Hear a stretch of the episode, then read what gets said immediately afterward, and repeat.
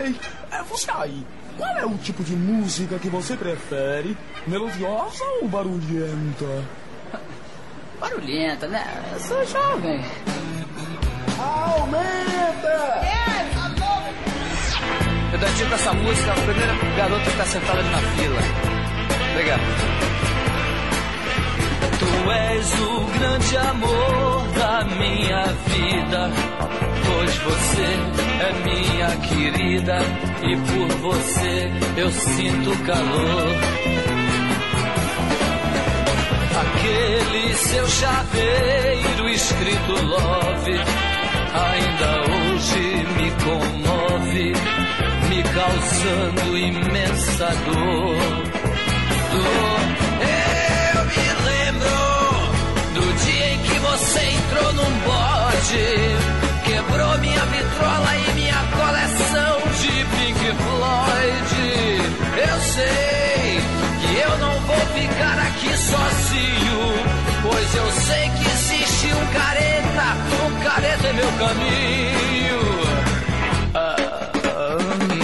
Nada me interessa nesse instante, nem o Flávio Cavalcante, que ao teu lado eu curtia na TV, na TV.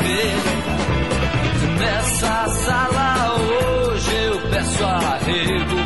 Não tenho paz, nem tenho sossego. Hoje eu vivo somente a sofrer, a sofrer. Ei,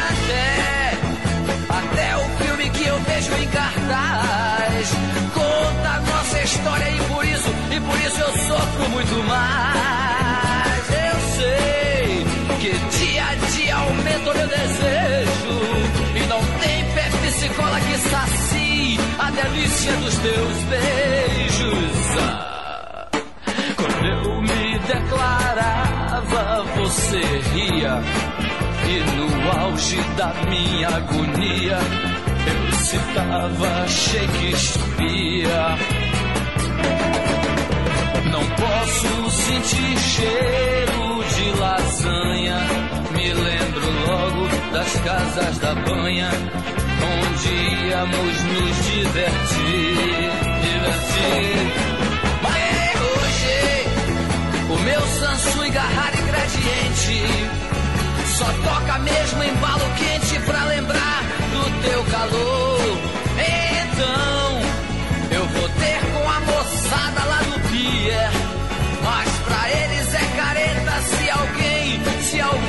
De amor. Na faculdade de agronomia, numa aula de energia, bem em frente ao professor. Eu tive um chilique desgraçado. Eu vi você surgindo ao meu lado no caderno do colega Nestor. Nestor. É por isso, é por isso que de agora em diante, pelos cinco mil alto-falantes, eu vou mandar berrar o dia inteiro que você é o meu máximo denominador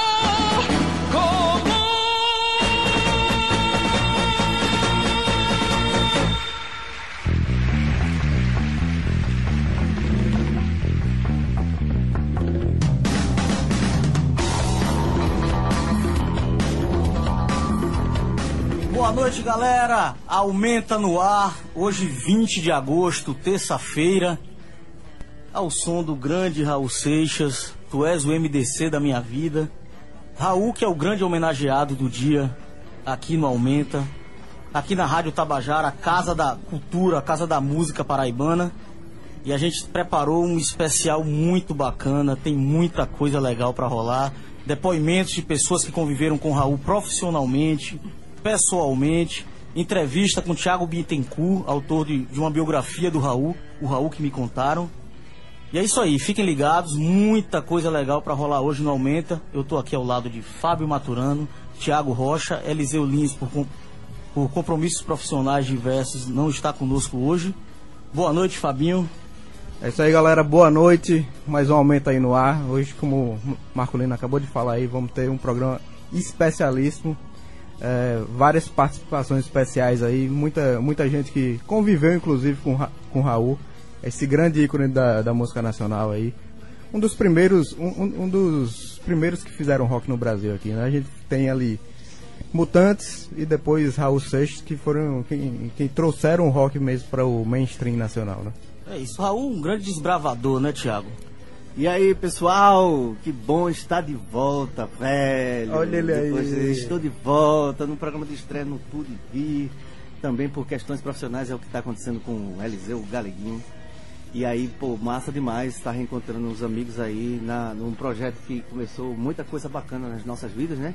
E aí a gente retorna no, no, na melhor das expectativas aí, com muita coisa bacana. Inclusive, amanhã que vai marcar a data de 30 anos de, do falecimento de Raul, vai ter vários eventos aí acontecendo mundo afora, né? É isso, isso aqui é o curioso, né? Na verdade, a imagem do Raul, né? A obra do Raul só cresce. Só cresce. Ano, ano após ano, Um a gente vai ver em Raul, né? depoimentos. E assim, e essas manifestações que ocorrem, né? Uhum. Tem a marcha tradicional em São Paulo, que acontece sempre, mas tem manifestações em Miami, Austrália, enfim, os relatos são enormes e todo mundo muito Muita impressionado com, com o gigantismo da obra do Raul. Vamos reforçar nossas redes sociais aí, né? Exatamente. Para você que está conectado, se estiver ouvindo nossas redes sociais, arroba aumenta, aumenta, só que o último A é o número 4, né? Isso no. Instagram, né? Isso no Instagram. No, no caso do Twitter é arroba aumenta. Vamos lá, mande seu recado, mande sua homenagem a Raul. E agora, falando em depoimentos de personalidades que viveram com Raul Seixas, a gente vai ouvir a Tânia Barreto, né, ex-mulher do Raul. Ela gravou um depoimento muito especial para o Aumenta. Agradeço a Tânia a disponibilidade dela, toda a atenção que ela teve conosco. E vamos ouvir a Tânia um pouco sobre Raul Seixas.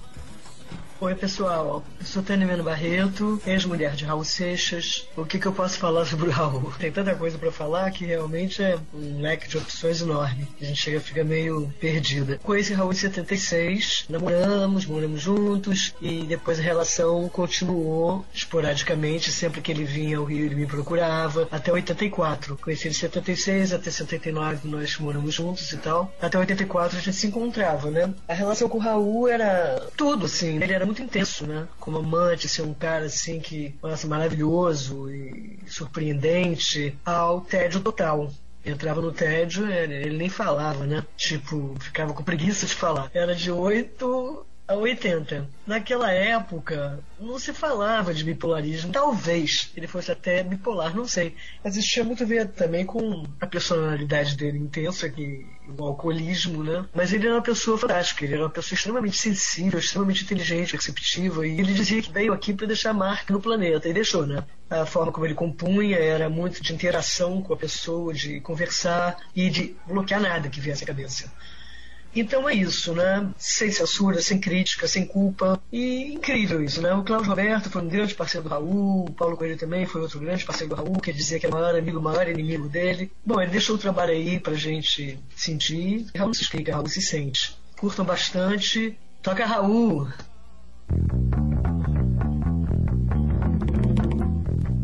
Isso foi Tânia Barreto, né? Ex- Ex-mulher, ex-companheira de Raul Seixas.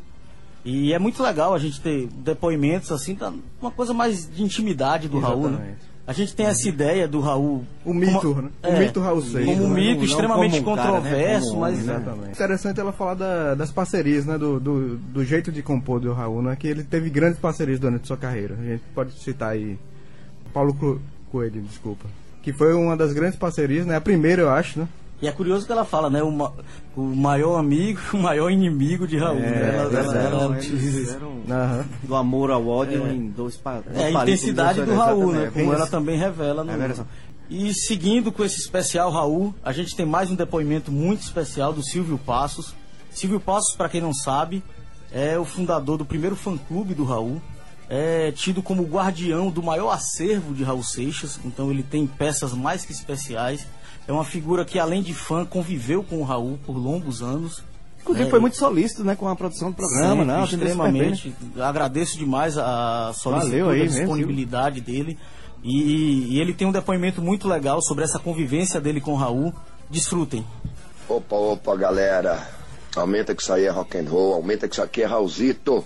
Aqui quem está falando é o Silvio Passos, diretamente de São Paulo. Sou o fundador do Raul Rock Club, o fã-clube oficial do Raul Seixas. Conheci Raul, era um garotinho, jovenzinho, tinha 17 para 18 anos de idade. Radicalzinho, só ouvia rock pesado, rock progressivo. Não dava muito ouvidos à música produzida no Brasil, fosse ela do rock and roll, fosse MPB, eu não gostava muito daquilo. Por conta do radicalismo de adolescente mesmo. Mas ainda bem que a gente cresce e aí, aí por volta dos 16, 17 anos, Yes. Aí eu comecei a ouvir o que era produzido no Brasil, porque essas coisas tocavam em todos os lugares, mas meus ouvidos estavam fechados para isso. E ouvindo Metamorfose Ambulante, música devia estar tocando nos rádios aí há menos de 10 anos, veio como uma porrada que diabo esse cara tá falando aí, bicho? Essa foi a música que abriu a porta do Raul Seixismo, esse universo do Raul, e ia procurá-lo. Falei, quero conhecer o cara que escreveu isso, quero saber quem é ele. E, coincidentemente, Raul estava se mudando para São Paulo. Tive o privilégio de conviver com o Raul por oito anos, de 81 a 89. Não era só uma relação de fã e ídolo, né? Nós tínhamos verdadeiramente uma amizade, essa amizade que perdurou até o falecimento dele. Depois do falecimento dele, continua aí com o trabalho com o Raul Rock Club, com esse tempo de convivência com o Raul, com a família dele, com músicos, enfim. Acabei sendo o guardião do baú, tenho o maior acervo de objetos pessoais do Raul, né? Milhões de coisas que eu faço a exposição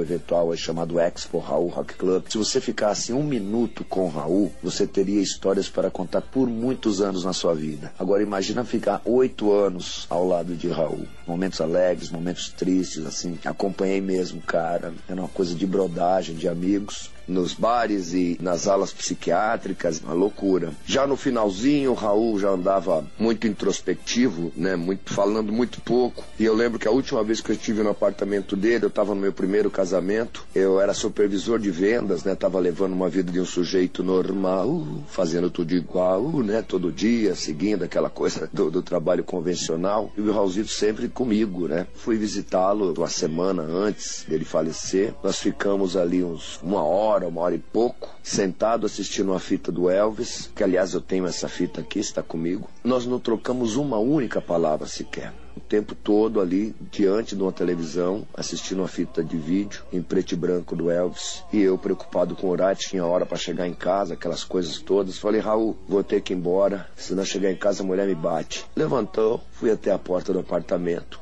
o edifício Aliança, ali onde ele faleceu. Ele abriu a porta do apartamento. Aí quando eu tô quase chegando no elevador, ele fala assim pela fresta da porta: Silvícola, essa foi a melhor conversa que nós tivemos em toda a nossa vida. É isso, gente. 30 anos sem Raul, não. 30 anos com Raul. Raul tá muito mais vivo nesses 30 anos da sua ausência física do que muito artista vivo aí que, né, não tem essa admiração que o povo no Brasil todo tem, não só no Brasil, até fora do Brasil, né? O legal disso é que não tem nenhum mecanismo do sistema sistema fazendo com que isso aconteça. Isso prova a genialidade e a verdade da obra do Raul. É isso, toca Raul, toca Raul e toca Raul. Valeu, muito obrigado.